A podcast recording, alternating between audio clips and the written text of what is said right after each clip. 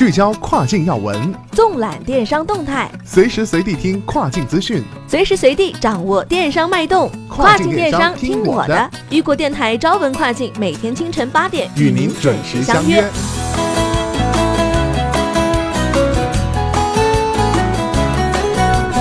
各位早上好，我是大熊。今天是十月十五号，星期四，农历八月二十九。今天跨境电商圈又发生了哪些事儿呢？下面的时间，咱们就一起来了解一下。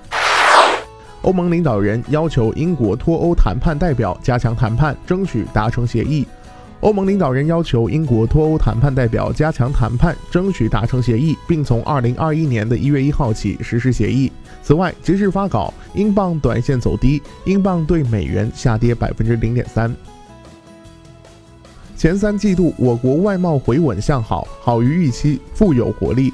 据商务部网站消息，商务部外贸司负责人十月十四号在谈及二零一九年一到九月我国外贸运行情况时指出，从运行和成效看，前三季度我国外贸向稳向好，好于预期，贡献增强，富有活力。前三季度，我国进出口总额二十三点一二万亿元人民币，增长百分之零点七，其中出口十二点七一万亿元，增长百分之一点八，进口十点四一万亿元，下降百分之零点六。我国进口、出口规模均创下历史同期新高。亚马逊员工因美大选请愿，希望投票时间充足并获得薪水。据报道，亚马逊员工在内部发起请愿，希望公司给时间让员工参与投票。员工们认为，在选举日及选举日期到来之前的日子，亚马逊应该给员工留出足够的时间来投票。员工投票时应支付薪水。在美国，选举日是十一月三号，许多州允许公民在选举日到来之前投票。菜鸟宣布携手全国快递公司备战双十一，首次将快递提前送到社区。十月十四号，菜鸟宣布携手全国快递公司正式启动二零二零年天猫双十一全球狂欢节的物流备战。菜鸟供应链推出预售极速达，首次在双十一期间将部分预售商品提前配送到社区，消费者一旦支付尾款，可立即收货。今年的天猫双十一将是一届物流全要素、全链路数字化的双十一。菜鸟双十一物流总指挥孙健介绍称，菜鸟供应链的智能预测将持续降低商家备货比，帮助商家用更少库存做更大销售。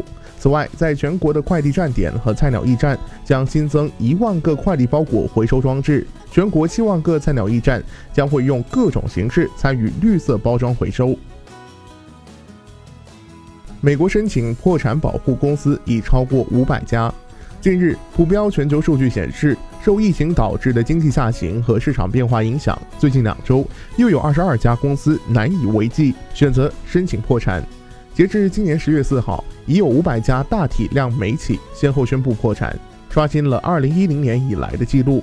这些申请破产的企业既有上市公司，也有私人公司。上市公司在申请破产时，必须有至少两百万美元的资产或债务。相比之下，私营企业申请破产则必须拥有拥有一千万美元的债务或资产。Prime Day 让服务器崩了，自成卖家单量上涨。Prime Day 紧张进行中，除了渴望爆单的卖家，服务商的服务器也正在经受考验。有卖家称，某数据服务商的服务器爆了。原因是凌晨两点开始，数据库拥堵而无法正常更新，服务商不得不连夜加班做数据迁移优化方案。